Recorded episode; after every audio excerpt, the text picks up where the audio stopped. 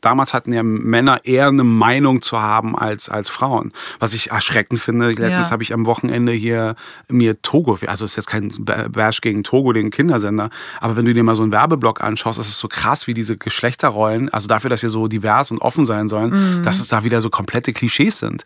Alles, was halt irgendwie so für Jungs gemacht wird, spezifisch, ist dann erst der Feuerwehrmann oder jetzt auch, weil es so viele Fernsehköche gibt, erst so der Koch hat aber auch gleich eine Kasse, dass du dein System, dass du dein Geschäft weiter aufbaust und alle Mädels sind so fürsorglich, kümmern sich um Puppies, kümmern sich um Babys, kümmern sich um dies und jenes. Es ist krass, wie dieses Bild schon wieder so auch in der modernen Werbung äh, wieder so dargeboten wird und total widersprüchlich ist zu dem, was jedes Unternehmen sagt. Wir sind äh, eine, für eine offene Gesellschaft, wir sind für Diversität, aber ich sehe das nicht wirklich in der äh, Medienkommunikation heute. Im Gegenteil. Und das irritiert mich schon sehr. Und darauf spreche ich auch meistens immer bei Instagram an, ohne aber so den erhobenen Zeigefinger zu haben und gleichzeitig auch mit dem Wissen, dass ich ja auch ein Teil auch dieser ganzen Medien ja auch bin, weil viele Leute tun ja immer so, als wären es die Medien. Dabei sind wir durch Social Media alle mittlerweile die Medien.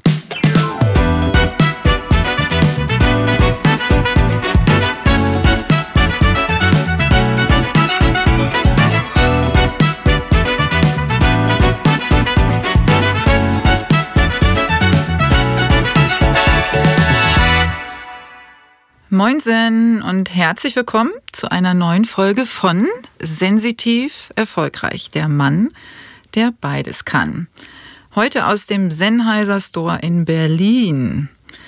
Mit Raum und Atmosphäre und Equipment äh, ist selbst für mich eine fühlbare Oase, weil ich bin äh, bekennende Technik-Legasthenikerin. Also vielen Dank für die Gastfreundschaft an den Storeleiter Olli an dieser Stelle. Ich komme da gleich nochmal drauf zurück. So, ähm, es kommen immer mehr Nachfragen zu meiner Tätigkeit als Profilerin und deswegen äh, guckt doch einfach mal vorbei auf meiner Webseite, wenn ihr da mehr Infos haben wollt, janetbraun.de. Und ansonsten schreibt mich auch gerne an oder nutzt die diversen Kommentaroptionen. Und natürlich gibt es alle Infolinks zu meinem Gästen und Social-Media-Kanälen immer in der Folgenbeschreibung. Jetzt aber ganz schnell zu meinem heutigen Gast. Ein Mann, der mich seit Beginn meiner Musik-TV-Guckerei begleitet. Patrice Buidibela. Insgesamt elf Jahre war Patrice Videojockey oder Jodler, wie er es auch selber nennt, und Moderator diverser Formate bei MTV und gilt bis heute zu Recht als erfolgreicher Entertainer, der sowohl auf der Bühne als auch vor der Kamera mit seinen Kommunikationsskills bestens unterhalten kann. Freut er sich jetzt gerade, er sitzt mir ja schon gegenüber und grinst. Er ist extrem schlagfertig und bespielt sämtliche Social-Media-Kanäle mit viel Humor, seiner Meinung zu gesellschaftlichen Themen sowie Inhalten zu seinen großen Lieben Musik und Film. Da geht es auch nicht selten sehr in die Tiefe und äh, weshalb er mir natürlich heute gegenüber sitzt. Also lasst uns loslegen. Moin, Patrice. Jetzt darfst du sprechen. Jetzt hast du die Erlaubnis endlich. Muss ich jetzt sagen Hummel, Hummel? um Gottes Willen, das sagt keiner. Wieso? Nee, wir sagen Moin oder Moinsen. Bei uns sagt keiner Hummel, Hummel und dann Mors, Mors oder sowas. Das, ja, aber MC äh, Fitty sagt ja zum Beispiel auch Moini. Geht es da auch noch? Ist Moininger, Moini und so. Ja klar, aber Hummel, Hummel, Mors, Mors, das ist irgendwie ja, also ich als gebürtige Hamburgerin habe das vielleicht einmal gesagt und das war, wo die Straßenbahn abgeschafft wurde, ähm, wo ich Kind war. Hör ich zum ersten Mal, dass ihr eine Straßenbahn ich, hattet? Ja, wir hatten eine Straßenbahn und da durfte ich sogar äh, den Bürgermeister damals, den Ulrich Klose, besuchen im Rathaus mit meinen beiden Omas. Und, Aber der hat nichts äh, mit dem Miroslav war, äh, zu tun. nee. Okay. Und da war nämlich tatsächlich ähm, der Wasserträger vor Ort also das Symbol der Wasserträger, warum Hummel, Hummel, Mos, Mos und so weiter. Und das war das einzige und letzte Mal, dass ich mit äh, dem Spruch konfrontiert wurde. Also da kannst du mal sehen, wie alt ich bin. Ich dachte, ja, damit kann ich hier noch punkten, aber das ist jetzt. Okay, das war so für dich ein Grinch-Moment, wie halt die äh, Jugend von heute sagen würde. Ja, genau. Es gibt ja so vieles, was ich halt lernen kann. Ähm, ähm, auch äh, vorweg. Es ist immer noch ein bisschen komisch, sich Dinge über sich selbst anzuhören, wenn man selbst im Raum ist. Ähm, erstaunlicher fand ich ja auch ich glaube, du kannst auch erstmal erläutern, warum bin ich jetzt wirklich hier? Das habe ich bis heute nicht wirklich verstanden. Aber vor allen Dingen auch finde ich es spannend, wie viel, also diese Six Degrees of Separation, die Tatsache, dass wir jetzt hier bei Sennheiser sind, Ähm, nicht, dass ich irgendwie was vorwegnehmen will oder so. Nee, dass wir die gleichen Leute kennen, dass du ja extra aus Hamburg nach Berlin kommst, hier in meine Heimatstadt, wo ich ja geboren bin. Und dann sind wir auch gleich hier bei, bei, bei Sennheiser, finde ich schon lustig. Also, was, dass es da gemeinsame Berührungspunkte gab, finde ich ja, sehr faszinierend. Also vor allen Dingen, die Berührungspunkte sind ja auch, weil wir haben heute hier ausnahmsweise ähm, und das habe ich ja bisher noch in meiner Podcast-Karriere noch gar nicht gehabt, absolute Frauenpower. Ähm, wir haben nämlich an der Technik die Ode, die das alles hier ähm, möglich macht, damit wir uns gut anhören. Und, äh, und die Natalia, die dann nachher auch noch Fotos und Videos macht. Ach, da kommt auch noch jemand. Okay. Ja, die ist schon da. Die hast du auch schon begrüßt. Ach so, ich dachte, die ist neu hier im Store. Die gehört zu dir. Nein, die gehört nicht zu mir, sondern die gehört auch zu Sennheiser. Also ich habe hier das volle Programm ähm, an Unterstützung, was äh, fantastisch ist. Äh, also nicht nur das technische Equipment, sondern eben auch die Frauen, die im äh, Background arbeiten. Und da du ja bekennender Frauenversteher bist, habe ja. ich gedacht, das ist jetzt das perfekte Setting für dich und die Überleitung, warum, äh, warum du hier sitzt äh, in, dieser, in diesem Zusammenhang, weil du dich hier so am wohlsten fühlst, habe ich gehört. Äh, wegen der Frauen um mich herum. Achso, nee, wir hatten ja auch, ja genau. Äh, Technik-Nerd, also Technik du hast technisch alles, dann äh, hast du Frauen um dich rum. Ähm, ja, aber das klingt immer so, ich, das ist mir jetzt auch, ich hatte ja im Übrigen ähm, jetzt am Vortag dieser Aufzeichnung auch noch Geburtstag. Und dann gab's ja, ja voll herzlichen Glückwunsch nachträglich. Na, nicht nachträglich, du hast mir auch schon so gratuliert. Also ja, äh, aber auch in, in virtueller Form. Also ja. danke dafür. Und mir ist dann aufgefallen bei diesen ganzen äh, Tweet, äh, Tweets, ähm, ähm, Stories, die ich so gerepostet habe, wie viele von diesen Fotos äh, auch einfach so mit Frauen sind. Das war mir schon so ein bisschen unangenehm, weil ich nicht immer diesem Klischee entsprechen möchte. So Ach, der große Schwatte, der hier so, hey, ja, Mädels. Genau. Ja, aber es gibt die Leute, die immer noch halt so dieses, dieses geprägte Bild haben. Aber worauf du ja angesprochen hast, ist ja tatsächlich die Tatsache, dass ich ja wirklich äh, in einem Frauenumfeld groß geworden bin, was mich nicht zum Frauenversteher macht, sondern einfach so zum Menschenversteher. Ich glaube, das ist immer, immer so das erste Ding, was es immer ein bisschen so schwierig macht, wenn ich dann mal grundsätzlich immer natürlich etwas provokant, aber in den Raum werfe, so, naja, grundsätzlich sind doch Frauen auch nur Menschen.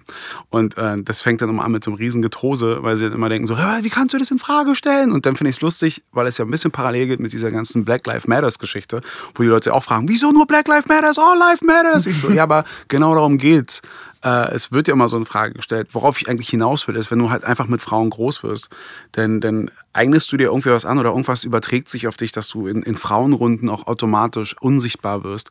Und das ist sehr erfrischend für einen Mann, einfach weil wir Männer, also zumindest meiner Generation, sind ja so dermaßen unter Druck gestellt, was ja von uns erwartet wird, toxisches Männerbild und all diese ganzen äh, Dinger. Dann ist es manchmal schon ganz angenehm, einfach so zu wissen, so von wegen, es ist auch wirklich nur eine Idee, die im Raum steht, was hat Männlichkeit äh, bedeutet. Und ähm, und äh, das ist dann noch sehr erfrischend, wenn du auch wirklich siehst, dass auch eine Frau auch gerne mal einen ziehen lassen, also gerne auch mal einen ziehen lassen kann. Nicht, dass die Frauen das bei mir immer gemacht haben. Wir machen aber, sowas nicht. Ja, natürlich nicht. Das ist immer dieser Standardspruch, der danach dann immer noch so kommt. Ähm, und das ist dann äh, tatsächlich, glaube ich, einer der Geschichten. Deswegen würde ich mich nicht als Frauenversteher verstehen, sondern einfach nur ähm, ich habe einfach sehr viele Menschen unterschiedlicher Natur kennengelernt und auch Frauen und habe festgestellt, es sind auch nur Menschen. Also äh, darauf gehe ich jetzt gar nicht ein. Ich lasse mich auch gar Danke. nicht äh, provozieren, aber ich gehe auf was Ich wollte dich nicht ein. provozieren. Ich bin nur, ich bin noch, wenn ich jetzt gerade so diese, diese Übersprungsreaktion noch habe, dass ich hier gerade so in meinem Schuh ein bisschen so rumspiele. Ich muss ja auch sagen, im Vorfeld war ist es auch sehr, macht mich das auch sehr nervös, auf alleine so den Titel, den du ja mit dir bringst, so Profiler zu sein. Und auf einmal deswegen auch so die Frage, was mache ich hier? Denn, denn, denn, denn möchte man ja überzeugen und möchte nicht komplett als Soziopath oder als Psychokiller dastehen. Das wäre jetzt eh schon zu spät. Ja, aber auch gleichzeitig ein bisschen auch schon, so weißt du, so wenn, wenn jetzt rauskommt, ja, so er hat schon so die Tendenz, dann hat man ein bisschen so was Verwegenes, das will man ja schon haben, aber gleichzeitig sagt man sich, nicht, dass ich noch in die Klapse muss oder so. Aber äh, ein bisschen nervös bin ich diesbezüglich schon. Ich sag, wie es ist.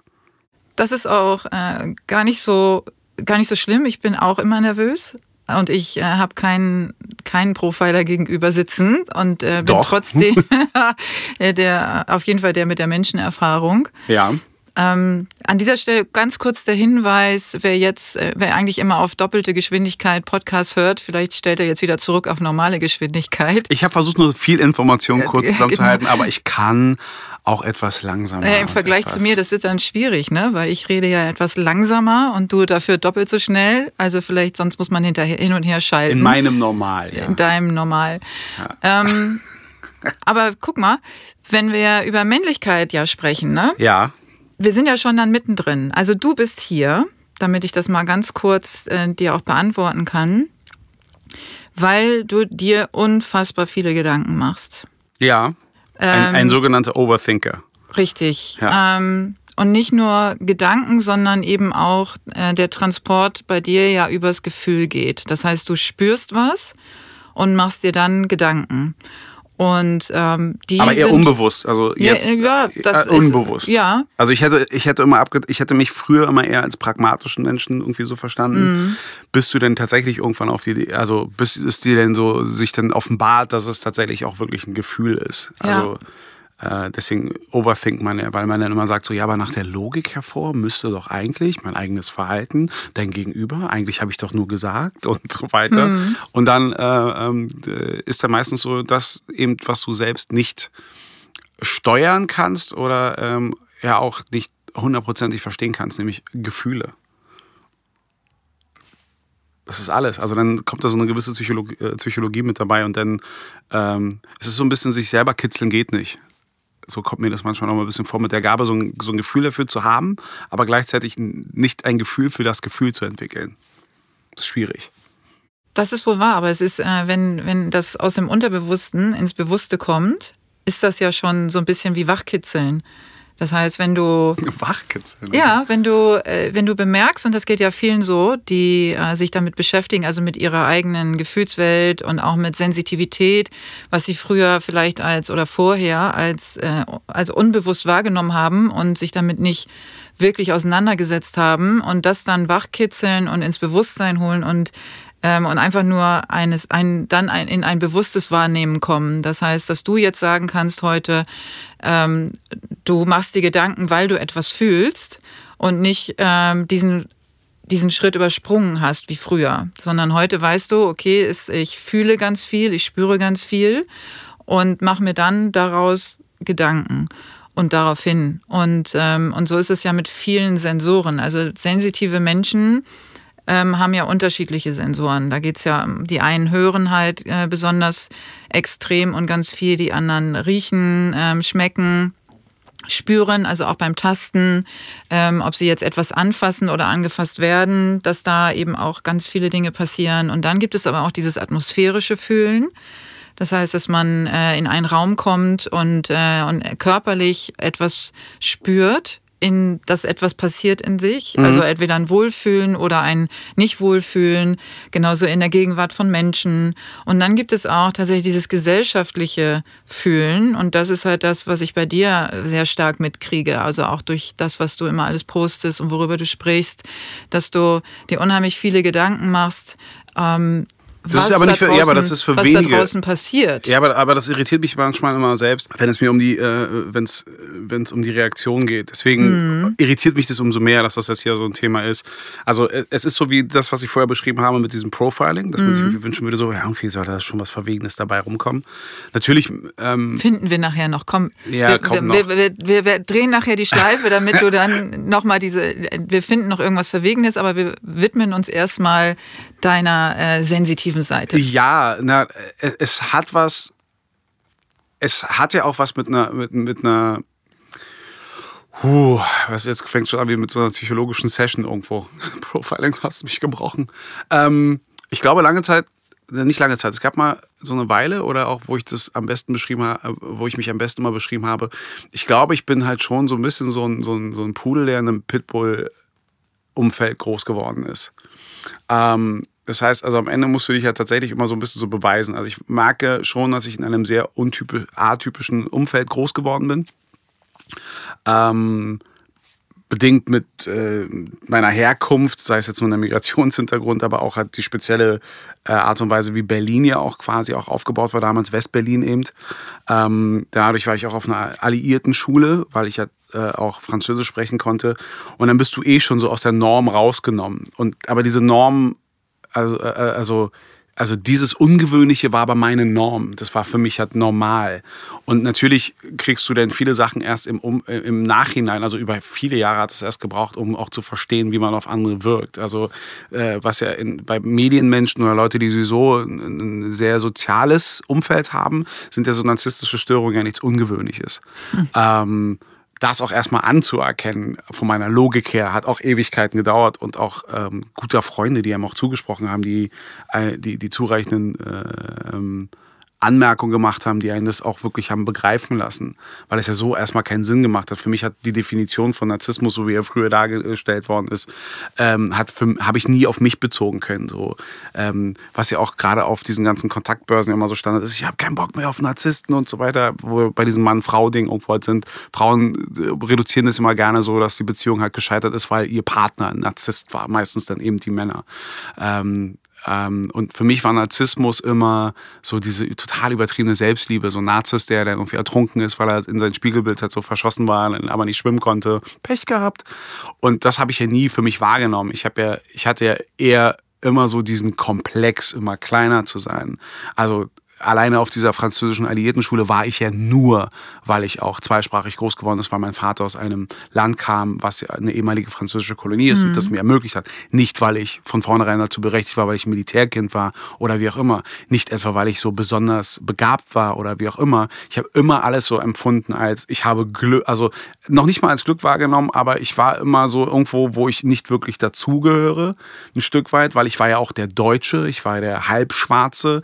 Äh, ähm, und das sind dann einfach so Sachen, die einen dann auch immer so äh, es anders sehen können. Aber dann hast du nicht so viele Gleichgesinnte, äh, wo du dich austauschen konntest. Und deswegen, glaube ich, ähm, habe ich immer schon eine sehr andere Herangehensweise an Themen gehabt, wie ich anfangs auch erwähnt habe, wenn du auch in einem sehr weiblichen Umfeld irgendwie auch groß wirst und so. Ähm, dann, dann äh, hast du einfach so das Glück, das irgendwie auch so mitzubekommen.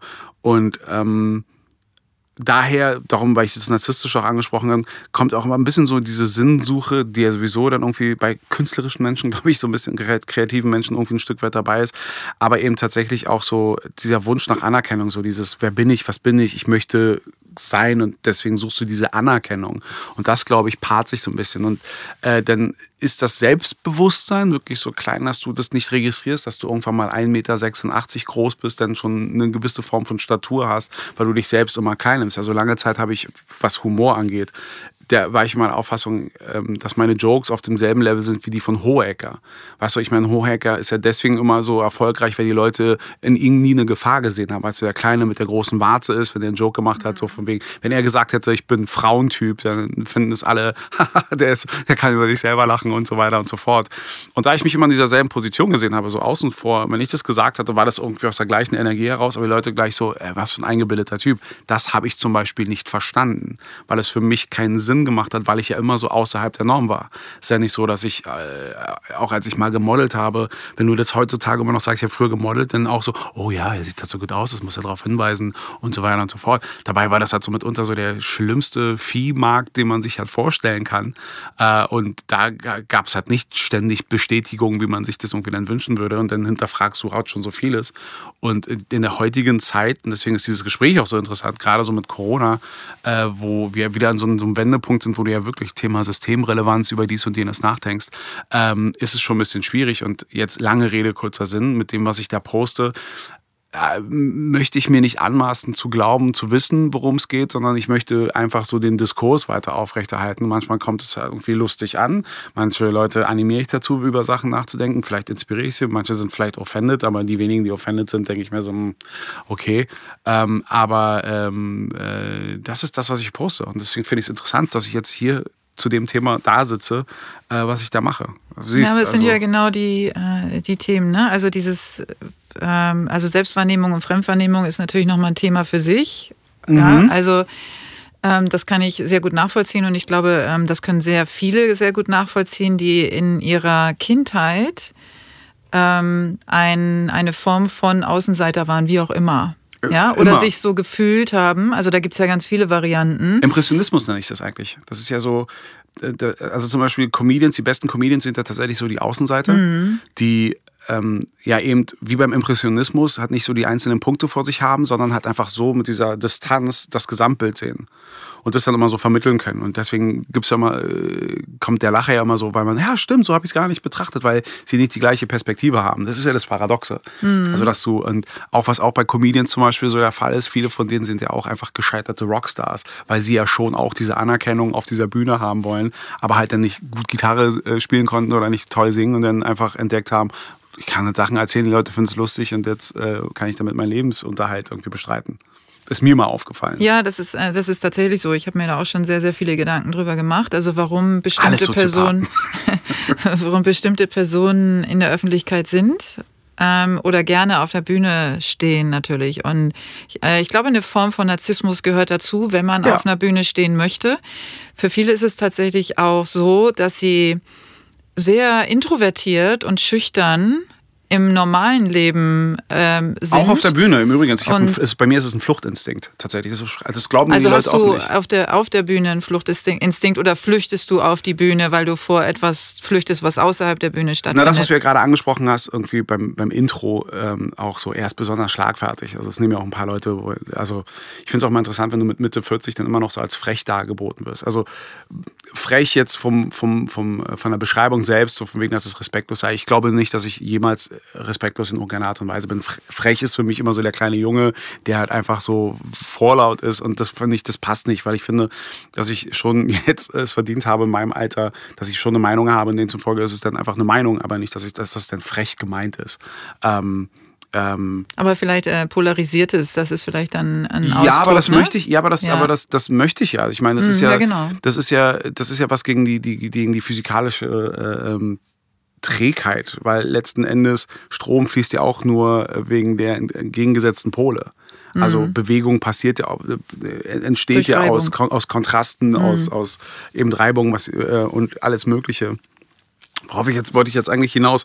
Ähm, ich bin eigentlich ganz niedlich. Das wollte ich, glaube ich, grundsätzlich Ach ja, das wolltest sagen. du unbedingt platzieren. Das wollte ich platzieren, dass ich niedlich bin. Hast du vorhin bin. gesagt. Ähm, du möchtest gerne äh, das platzieren und noch so ein paar andere Dinge, wo wir dann gleich Ach so, noch nee, wegen kommen. Fluchtinstinkt, weil ich über ja, den genau, Fluchtinstinkt gesprochen habe. Fluchtinstinkt, genau. Äh, also, äh, ich, ich, die Schlagfertigkeit ja. kommt tatsächlich, es ist ein Abwehrmechanismus, weil mhm. du es halt einfach, wenn du eben jedes Mal das Gefühl hast, so, du, wirst, du bist am falschen Ort, erwartest du irgendwie jedes Mal, dass du ertappt wirst. Und dann hast du quasi eigentlich immer schon die Ausrede parat, warum du da bist. So. Das ist so ein bisschen so dieses, das ist auch ein bisschen so dieser Street-Gedanke Gedanke, wenn die Polizei kommt, dass du nicht komplett nervös rumstammelst, sondern dass du selbstbewusst einfach deine Story ablieferst und dann dich halt gehen lassen. Das ist jetzt keine Aufmunterung jetzt für kriminelles mhm. Dasein, aber das ist auch das, was Street irgendwo ausmacht. So das, was die Natur einem hervorgibt, so wie der Kugelfisch, der sich halt aufplustert und damit halt eine größere Gefahrenquelle darstellt, als er eigentlich ist. Und das ist das, was ich auch auf der Bühne habe. Also nicht, dass ich da komplett aggressiv bin und Leute da irgendwie dann irgendwie niedermetzeln möchte, aber ich bin zufälligerweise, wie viele auch in meiner Branche, in diesen Bereich gekommen und auf der Bühne zu stehen, in der Öffentlichkeit zu stehen, gehört auch ein Stück weit dazu. Und da ist es eben tatsächlich so in den meisten Fällen so, dass ich sage, oh scheiße, ich, oh, weil ich diese Angst davor habe, nicht zu gefallen, es nicht, äh, nicht auf den Punkt zu bringen, nicht meine Aufgabe richtig zu erfüllen, dafür dann irgendwie entlohnt zu werden. Das ist dann meistens wirklich einfach, das ist so ein, so ein, so ein das ist einfach so ein Jonglieren ist und hoffst es fällt keinem auf, wenn da mal ein Ball runtergefallen ist oder so. Also das ist tatsächlich bei mir ein Fluchtinstinkt auf der Bühne selbst. Aber wenn wir dann ähm, mal auf Street kommen, weil das finde ich ganz interessant, yeah, weil du hast, Street. weil du hast ja gesagt, du bist ähm, äh, also eigentlich ganz niedlich. Ja. Und der, musstest der aber so den äh, offensichtlich in deinem Aufwachsen irgendwie, zumindest im Außen, tough tougher sein, als du dich gefühlt hast. Also ja. so äh, hört sich das an. Und was heißt das denn dann? Wir haben ja Männlichkeit angesprochen. Und wie war denn das Bild, was du erfüllen musstest im Außen? Was dann der taffe Junge, der taffe Teenager oder der taffe heranwachsende Mann erfüllen musste? Naja, es, es hat ja schon was mit dem, mit dem Männlichkeitsbild zu tun, mit dem man ja groß geworden ist. Wie ist das denn? Wie sah das genau also aus? Also heutzutage spricht man ja von diesem toxischen Männerbild und so. Ich bin da ein bisschen auch so zwiegespalten. Also ja. ich meine auch so die Reaktion als auf das Ableben von Sean Connery spricht ja dafür, dass er auch eine gewisse Sehnsucht, weil diese Anerkennung, die ja Sean Connery ja durch eben wieder dieses gängige Posten und warme Worte und halt Bedauern über das Ableben mhm. oder auch für mich ist es immer eine Dankbarkeit, die ich auch diesen Menschen halt irgendwo auch äh, mitgebe, dafür, wie er einen auch selbst geprägt hat. Und natürlich so diese ähm, ähm, und dann fing ja auch diese Diskussion an, wer war der bessere Bond und alle sagen immer, Sean Connery ist es, weil er der Erste war. Ich persönlich bin der Auffassung, ähm, dass ja, er ist ein wichtiger Bond. Natürlich, er ist der erste Bond. Ich selbst bin aber mit Roger Moore zum Beispiel groß geworden. Und wenn du die beiden miteinander so vergleichst und auch noch im Vergleich zum Beispiel mit dem Daniel Craig, der heutzutage mhm. ja da ist, das sind ja komplett unterschiedliche Welten. Also Daniel Craig ist ja eigentlich der angepasste Bond. Roger Moore war ja so diese Leichtigkeit, das war ja Pro Product Placement per Excellence, war immer witzig. Es war, wo wir auch von diesem Tech-Umfeld gesprochen haben, immer so diese fantastischen Gadgets vor Instagram, der dich auf eine große Reise mitgebracht hat. Das war großes Kino im wahrsten Sinne des Wortes, weil du große Bilder gesehen hast. Immer halt den richtigen Spruch am richtigen Ort und so. Das war für mich halt so männlich sein und so. Nicht so das, was die Leute mal so wahrnehmen. Ja, Bond, der ist ja mit jeder in der Kiste gelandet und so weiter und so fort. Wo er dann so ein Pierce Brosnan und Timothy Dalton dann so ein bisschen so gegen gegensteuern mussten, um man überhaupt noch äh, eine Relevanz zu haben in der heutigen Zeit. Ähm, und äh, ich fand ja auch zum Beispiel nie ich bin eben, wie gesagt, mit, mit Frauen groß geworden und habe auch immer starke Frauen äh, bewundert. Und ich fand, egal was für komische Namen die hatten, ob es eine Ursula anderes ist, die ja irgendwie dann aus dem Wasser im Bikini kommt und so, war das für mich kein Sexismus. Weil im Endeffekt haben diese Frauen ja auch immer auch, auch äh, das wäre jetzt irgendwie falsch zu sagen, dass sie ihren Mann gestanden sind, aber das waren ja durchaus auch Frauen, die auch einem Bond auch äh, Paroli geboten haben. Weil, wenn wir es genau nehmen, war ja Bond auch ein Idiot. Also, das hat ihm ja auch seine, auch Miss Moneypenny ja quasi immer so zu verstehen gegeben, also so sympathisch. Und er hat immer so seine Scham Charmoffensive äh, durchgezogen, aber sie wusste halt, in welchem Verhältnis er dann irgendwo auch ist. Und das ist bei ihr immer so abgeperrt. Ähm, und das war für mich durchaus äh, auch so ein positives Bild, während halt so Daniel Craig nur dann als Bond akzeptiert wird, weil er der gebrochene Mann ist, der dann auf einem Stuhl sich dann die Hoden irgendwo noch von so einem Strick irgendwo halt äh, malträtieren lässt, aber immer noch dabei lacht, weil es nichts Schlimmeres geben kann als sein Leben als solches. Das ist das, was die Leute anscheinend irgendwo brauchen bei einem Mann mhm. heutzutage. So, er muss halt gebrochen sein. Und ähm, ähm, bei mir war es halt einfach tatsächlich schon, schon dieses Ding, dass du als Mann aber trotzdem halt stark da sein musst, aber gar nicht mal nur so äh, auf einer Leinwand, sondern auch in dem Umfeld, in dem du groß geworden bist, wo äh, wenn keiner was hat, dann musst du aufpassen, dass wenn du was hast, dass es dir nicht weggenommen wird und dann musst du halt bereit sein, es quasi ja zu verteidigen. Also das bedeutet, äh, also Stärke bedeutet sozusagen ähm, verteidigen können oder ja, was? es ginge das, dass du, ja. dass du dir was überhaupt beschaffst und wenn du es hast, es auch verteidigen kannst. Also dich auch zu Wehr setzen kannst, wenn es dir im alltäglichen auch äh, so abgenommen, äh, also abgenommen also werden zur könnte. Wehr setzen, körperlich zur Wehr setzen. Na sowohl, na sowohl als auch. Also Survival of the Fittest, da wird ja auch über die Definition ja auch nochmal gesprochen. Ist es so die Kraft des, also die, die Macht des Stärkeren? Ist es jetzt einfach nur die physische? Weil ich persönlich denke ja auch, ähm, es ist, ist ja, dann heißt es ja wieder so, nee, in der Übersetzung muss es heißen, die, äh, das Überleben des Angepassten. Äh, Resilience ist ja auch jetzt so ein Schlagwort, was ja mhm. in der modernen Psychologie ja noch angewandt wird. Aber äh, ich finde. Resilienz übrigens. Resilienz, auf, danke auf, schon. Aber ich dachte, mit so Anglizismen komme ich geil um die Ecke. ähm, äh, so kann man sich immer, das sind immer so die Ausflüchte. Aber eben, ähm, ich, ich finde, ähm, dass, dass damit bin ich halt wirklich groß geworden und sich anzupassen. Deswegen konntest du auch ein paar Sprüche haben, einfach so zu wissen, weil Gesagt, also anzupassen, also dem, dem männlichen Bild, was, also was man damals, äh, wo du Kind warst und Jugendlicher, was man unter Männlichkeit verstanden hat. Ja, natürlich, hat. weil das ist dann auch wie so ein Poker-Ding. Wenn du dann, das ist ja das Problem, was ich, also zum Beispiel, als ich bei MTV angefangen habe und mit dieser Street-Attitüde irgendwann dann irgendwie so ankam, es war so faszinierend, wenn du halt irgendwie so, in Anführungsstrichen, Kids hattest, damals Kids, die halt so unwesentlich jünger waren als ich, die sich dann mal so aufgeplustert haben und dachten halt, sie haben halt Macht über dich, weißt du? Und ich meine, die waren halt irgendwie TV-Darlings irgendwo irgendwo so gewohnt, die dann so, nein, aber selbstverständlich so, ja, hallo, guten Tag, herzlich willkommen hier im Schlagerfestival und so weiter und so fort. Und mir ging es sich darum, mal den Leuten irgendwie zu zeigen, dass ich ja tough bin, aber irgendwie klar zu machen, dass ich mich auch nicht verarschen lasse. Also so dieses sich behaupten. Heute bin ich erwachsen genug zu sagen, lass sie reden. Jetzt, weil ich dann eher in mir Ruhe in, also in den meisten Fällen. Damals hatte ich immer so, sofort dieses territoriale Gefühl, ich muss mich dann so verteidigen. Also ich kann mich noch erinnern, wie ich dann echt so eine Situation war mit einem, wo ich dachte so, ey, denk, denk mal nicht, dass ich einer von diesen TV-Fuzis bin und so weiter und so fort. Pass mal lieber auf, was du sagst. Und dann war auch, dann war auch irgendwie klar, du musstest aber auch ähm, das quasi auch ähm, auch tragen können, also auch mit der Konsequenz leben. Also du pusterst dich auf wie so ein Kugelfisch, aber die Gefahr ist, dass es einen größeren Fisch gibt, der irgendwie das Gift vertragen kann und dich halt frisst. Darauf musstest du dich auch einstellen können. Also das auch wirklich so zu verteidigen. Also deswegen war es immer so eine Balance. Und gleichzeitig hat das aber auch dazu geführt, dass du auch vielen Konflikten aus dem Weg gegangen bist, weil du abwägen konntest, alleine aus deiner Intelligenz heraus, das ist ein Kampf, den ich nicht gewinnen kann. Und dann passt du dich eben da an und dann machst du es eher auf eine verbale Art und Weise. Das ist das Problem, was ich heutzutage mit vielen in dieser ganzen Social Media eben so Fake News, Hassreden habe, wo die Leute einfach nur eine große Klappe haben. Sobald du sie zur Rede steht, dann sind sie so klein mit Hut. Und das ist das, da ist so ein bisschen so der Widerspruch zu meinem Männlichkeitsbild, wo ich dann denke so, ey, dann steh zu dem, was du gesagt hast dann entweder mach die Klappe auf, weil du das auch äh, mhm. unterstützen kannst, oder ansonsten dann wage es nicht. Also, weil die Leute glauben ja immer nur, Gewalt sei ja nur etwas, was ja nur physischer Natur ist. Aber diese Schlagwörter, wie Leute sich da gegenseitig beleidigen, das sind ja auch also harte Hiebe, äh, wenn ich jetzt irgendwie mitbekomme, dass da tatsächlich so die Selbstmordrate bei äh, Teenagern einfach höher ist als jemals zuvor, sehe ich doch, dass es da ein Problem ist. Und dann kann ich eher sagen, dann, toxische äh, Männlichkeit hin oder her, dann war mir das damals, wo man auch wirklich Respekt davor hatte, weil man auch letzten Endes auch äh, dahinter stehen musste, was man irgendwie von sich gegeben hat, fand ich das dann doch ein Stück weit besser.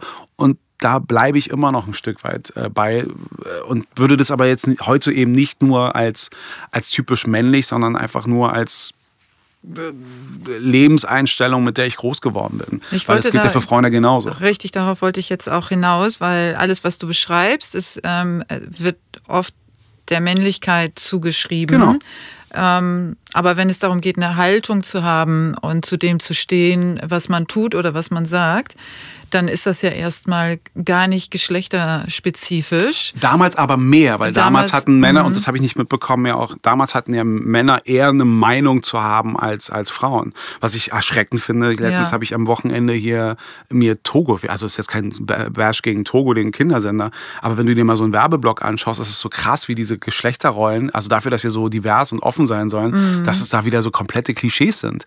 Alles, was halt irgendwie so für Jungs gemacht wird, spezifisch, ist dann erst der Feuerwehrmann, oder jetzt auch, weil es so viele Fernsehköche gibt, erst so der Koch hat aber auch gleich eine Kasse, dass du dein System, dass du dein Geschäft weiter aufbaust und alle Mädels sind so fürsorglich, kümmern sich um Puppies, kümmern sich um Babys, kümmern sich um dies und jenes. Es ist krass, wie dieses Bild schon wieder so auch in der modernen Werbung äh, wieder so dargeboten wird und total widersprüchlich ist zu dem, was jedes Unternehmen sagt. Wir sind äh, eine, für eine offene Gesellschaft, wir sind für Diversität, aber ich sehe das nicht wirklich in der äh, Medienkommunikation heute. Im Gegenteil. Und das irritiert mich schon sehr. Und darauf spreche ich auch meistens immer bei Instagram an, ohne aber so den erhobenen erhobenen Zeigefinger zu haben und gleichzeitig auch mit dem Wissen, dass ich ja auch ein Teil auch dieser ganzen Medien ja auch bin, weil viele Leute tun ja immer so, als wären es die Medien. Dabei sind wir durch Social Media alle mittlerweile die Medien.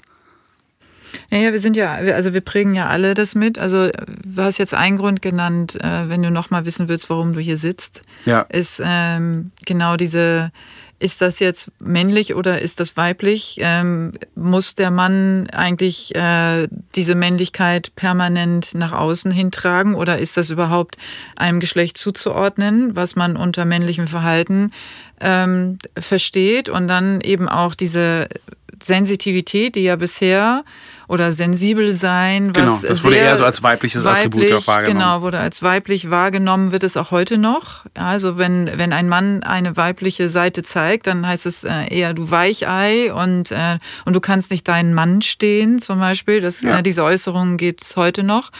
Und Hatte ich ja ich eben gerade bei der Erklärung, wo ich ja selbst so ja. versuche, ich möchte jetzt bitte nicht in die Ecke gedrängt Ja, genau. Also das ist halt auch schwierig. Das ist ja äh, ähnlich wie, äh, wie viele Diskussionen, die im Moment laufen. Ähm, Sprache ist ein extrem, also eine extreme Waffe und bringt auch Menschen sehr stark auseinander. Also Kommunikation an sich, wenn man nicht die richtigen Wörter benutzt, wenn man nicht die richtigen ähm, Bezeichnungen benutzt, wenn man nicht genderneutral genug spricht oder eben auch äh, kulturell neutral. Und das sehe ich auch sehr ambivalent. Und, und so, also da ist halt, äh, da gibt es äh, ganz große Schwierigkeiten und, ähm, und für mich ist es einfach wichtig zu klären oder überhaupt auch erstmal aufzuklären, dass, ähm, dass ein Mann und auch eine Frau oder eben auch ähm, jemand, der sich keinem Geschlecht zuordnet, alle Anteile hat. Das ja, heißt, absolut. das ist eben, ähm, ist die Frage, ist das jetzt, äh, ist das ein, ein femininer oder ein maskuliner Anteil? Und das alle alles ausleben können und auch sollten, um eben eine ausgeglichenere Persönlichkeit natürlich zu sein an sich, aber eben auch die Gesellschaft ein bisschen ausgleichender zu machen. Und das sind ja Themen, die du immer wieder auch ansprichst, auch auf Social Media ne, wo du dir Gedanken darüber machst, auch einfach drauf los. Ja, du hast ja wenige Filter bis gar keine. wie, wie vielleicht der aufmerksame Zuhörer jetzt auch schon festgestellt hat. ähm, und, äh, und das läuft ja auf Social Media oder eben, wenn du, wenn, wenn du, wenn du sprichst einfach in der Öffentlichkeit, ist das jedem schnell klar. Dass nee, du, nicht jedem. Also, nee, also nicht, okay, nicht sagen jedem. wir nicht jedem, aber äh, jetzt dem aufmerksamen Zuhörer, wie vielleicht äh, meine Zuhörer, die sind nämlich sehr ja, aufmerksam. Liebe Grüße an dieser Stelle an euch. Und, ähm, und die natürlich äh, ganz genau hinhören ähm, bei dir, auch jetzt in diesem Moment. Und und sich wünschen, dass du tatsächlich deine Meinung äußerst und nicht eben um den heißen Brei rumredest. Also wenn man jetzt, wenn ich jetzt jemanden einladen würde, der, der oder die ähm, sich immer in Verallgemeinerungen verliert, ähm, um halt gemocht zu werden und sich nicht positioniert, wird es einfach auch anstrengend für einen Zuhörer. Das erinnert mich jetzt, ich habe äh, gerade vor kurzem ähm, auch dieses phänomenale Format ja auch von äh, Kurt Krömer mir auch angeschaut, mhm. Schick Krömer. Äh, was natürlich sehr grenzwertig ist, aber auch da deshalb auch so überragend. Also ich persönlich denke, dass Kurt Krömer da auch persönlich da, glaube ich, schon ein paar Issues hat, aber nur zur Info, also ich bin ein Riesenfan von ihm und das Interessante, wir sind ja auch gleich alt. Und ähm, eben genau das, ähm, das letzte Format, was er hatte, war mit der ehemaligen Vorstandsvorsitzenden von, von den Linken. Und dann am Ende hat er sich einfach nur noch darüber aufgeregt, weil sie sich nur noch so, äh, so in, in, rauswindet. In, so, naja, rauswindet, aber eben tatsächlich hat eben so dieses, dieses, eben dieses Klischeebild eines Politikers. Ähm, also quasi sie hat, also sie war ja relativ gut, weil sie sich nicht so sehr aus der Ruhe hat bringen lassen. Also da hast du halt so ein paar, äh, so, so ein so ein Augenzucken oder halt irgendwie so die Mundwinkel haben dann ein bisschen äh, was, man glaubte, dass die da etwas verraten haben. Aber das hat ihn ja so extrem frustriert und ich finde es auch gut, dass er auch noch erläutert hat, was ja sein Anspruch auch bei diesem Format war. Mhm. Dass er sich ja Leute einlädt, weil er eben nicht versucht so, oh ja, ich kriege jetzt Likes, weil ich jetzt diese und jene Persönlichkeit irgendwo halt hole und so kann ich mein Profil weiter ausbauen, sondern dass er auch wirklich anbietet, auch eine Alternative zu dem, was man im Alltag irgendwo hat, dass er jetzt sagt so, naja, die Leute, die ich hier einlade, ich, ich also es gibt halt Freunde und Arschlöcher, wie er das dann nochmal so betitelt. Äh, die wissen aber nie, welcher Kategorie sie auch da gerade auch eingeladen sind. Aber das hatte er bei ihr dann noch zum Schluss auch nochmal gesagt. Also er hat die Kamera ja quasi noch laufen lassen, um das auch nochmal so zu unterstreichen. Ähm, dass er nochmal meint, so, ich, so Menschen wie sie verstehe ich einfach nicht. Also ich möchte wissen so, was, also sehr provokant, sehr berlinerisch möchte ich meinen. So von wegen, was lässt sie halt morgens aufstehen und sagen, okay, das ist jetzt mein Tag und so. Also was lässt sie überhaupt aus dem Bett aussteigen? Ähm, sehr, sehr hart. Aber ich konnte das nachvollziehen und ähm, das, das stimmt eben und ich, das irritiert, glaube ich, auch so viele Leute. Und ich möchte aber nicht der sein, der sagt so, bei mir kriegt er jetzt die klaren Worte und so weiter und so fort, sondern ich habe keine klaren Worte. Deswegen rede ich auch so viel. Meistens ist es eine Unsicherheit, weil ich mir selbst auch nicht mal so hundertprozentig sicher bin, sondern ich habe nur eine Beobachtung, die ich gerne mitteile und warte dann meistens auf die Reaktion. Da verhalte ich mich dann eher Bist wie so du dann abhängig von der Reaktion? Also wenn, äh, wenn die Reaktion jetzt negativ ausfällt, was ist dann, was passiert dann? Ich glaube schon ausreichend reflektiert zu sein. Das kommt dann, das kommt dann nicht immer sofort rüber. Also auch da habe ich es ein bisschen abgeschwächt. Also auch, auch ähm, weil ich der Meinung bin, dass es mir die Möglichkeit gibt, man muss ja Leuten nicht immer so gleich einen vom Bug schießen und dann sagen so weit und also bis hierhin und nicht weiter, sondern auch das musste ich auch mit der Zeit auch irgendwie lernen. Wie gesagt, das äh, hat aber auch was mit dem richtigen Umfeld zu tun, die richtigen Menschen kennengelernt zu haben, die einem das auch mitgebracht haben, aber weil es auch in einem Dialog war, weil es auch einen Austausch gab, weil ich nach wie vor der Meinung bin, also so diese ganzen Schlagwörter, die man damals auch benutzt hat, weil sie irgendwie smart klangen, aber die man mit dem Alter, mit den Jahren, mit der Erfahrung auch erst besser so zu verstehen lernt und nicht mehr so abwertet, wie man es früher getan hat, wie wenn halt ein Adenauer gesagt hat, was interessiert mich das Geschwätz von gestern? Wenn du das im Kontext betrachtest, macht es vollkommen Sinn, dann ist es kein Widerspruch, dass er plötzlich eine andere Meinung hat zu dem, was er vorher gesagt hat, sondern dass er progressiv sich auch weiterentwickeln will und das ja auch wichtig war für ihn in der Form. Und das sehe ich ja einfach auch bei vielen Sachen, wo ich denke, ja, aber warum und dies und jenes, dann sage ich so, das ist ja so und so. Und wenn ich sogar sage, es ist so und so, wenn jemand eine andere Meinung hat, dann erwarte ich das. Das ist manchmal auch ein bisschen zu viel erwartet, aber dann erwarte ich irgendwie, dass dann wenigstens einer dann sagt so, ey, nee, ich sehe das anders und dass dann die Diskussion stattfindet.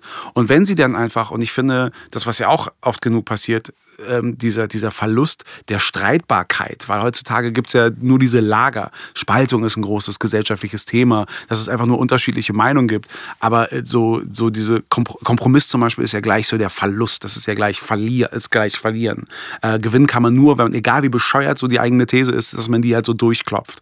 Und das finde ich halt so ein bisschen schade, weil das halt einfach so viel Lebensqualität irgendwie wegnimmt, weil ich glaube, es gibt so viele Sachen, wo man auf einen gemeinsamen Nenner kommen kann, wo auch wirklich beide äh, Parteien, wenn es jetzt mal zwei sind, auch mit leben können. Und das ist tatsächlich so, so laut, so äh, äh, äh, so sehr ich auch sehr motiviert agiere, bin ich doch im, im, Großen und Ganzen, so wie mit dieser Bühnenerfahrung, eher harmoniesüchtig und suche irgendwo einen Weg, da meine Harmonie irgendwie so zu finden. Und die glaube ich manchmal dann meistens einfach so durch so einen Anstoß und dann zu schauen, wo pendelt sich die Kugel ein, wo findet sie so ihren, ihren mhm. Ruhemoment.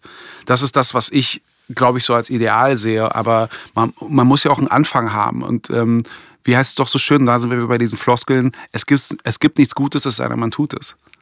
Aber man hat ja das Gefühl bei dir, dass du äh, quasi ähm, aus dem Bett aufstehst oder vielleicht noch nicht mal aufstehst, nimmst dein Handy und deine Kamera und quatscht drauf los. Ähm, und dass du schon mit so ganz vielen Gedanken ähm, aufstehst. Also, dass dir schon so viel durch den Kopf geht, äh, wo man denkt, jetzt, warte mal, ähm, na, der, der Durchschnittsbürger steht erstmal auf und kommt erstmal klar. Ähm, während du dann schon ähm, dein, deine Kamera dir sozusagen ins Gesicht hältst und, äh, und anfängst, äh, die, die Menschen da draußen zu begrüßen und schon Thesen in den Raum zu werfen und über Sachen sprechen möchtest. Ja, aber das ist, das ist, äh, das ist so ein bisschen so die Bürde und die Macht der Gewohnheit. Ähm, also was ich ja immer mache, ist ja mit diesem Morgens irgendwie, mhm. äh, was dann aber auch positiv sein soll, auch aufzustehen. Im Übrigen dem Positiven habe ich jetzt auch Abstand genommen, zum Beispiel auch, auch wenn ich weiß, dass es Menschen gibt, die sich zum Beispiel das, was ich da irgendwie produziere, vielleicht abends kurz vorm Schlafen gehen, nochmal so in ihrer Gänze irgendwo anschauen, lebe ich ja da eins zu eins mit dem, was ich in dem Augenblick da so gerade so projiziere, projizieren möchte oder denke. Und das mit dem Morgens hat sich dann einfach mal so etabliert, weil irgendwann ist es dann immer so gängig drin gewesen und dann haben sich dann, äh, gab es dann schon Leute, äh, die gesagt haben, ah, wo ist denn morgens geblieben? Und dann auf einmal ist es dann so drin geblieben und so ist man dann immer so verpflichtet dazu.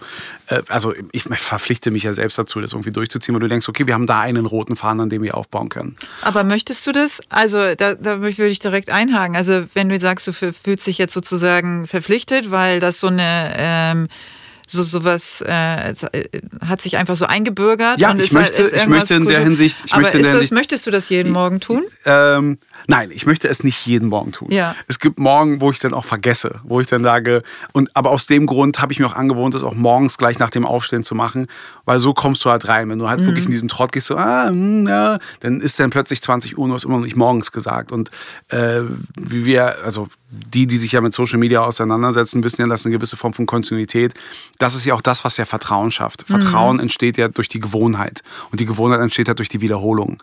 Ähm, so funktionieren ja alle Hits quasi, dass du einen Song halt so oft irgendwie spielst, dass du sagst, ach der, also der ist ganz gut, obwohl er dir wahrscheinlich am Anfang überhaupt so nicht gefallen hat.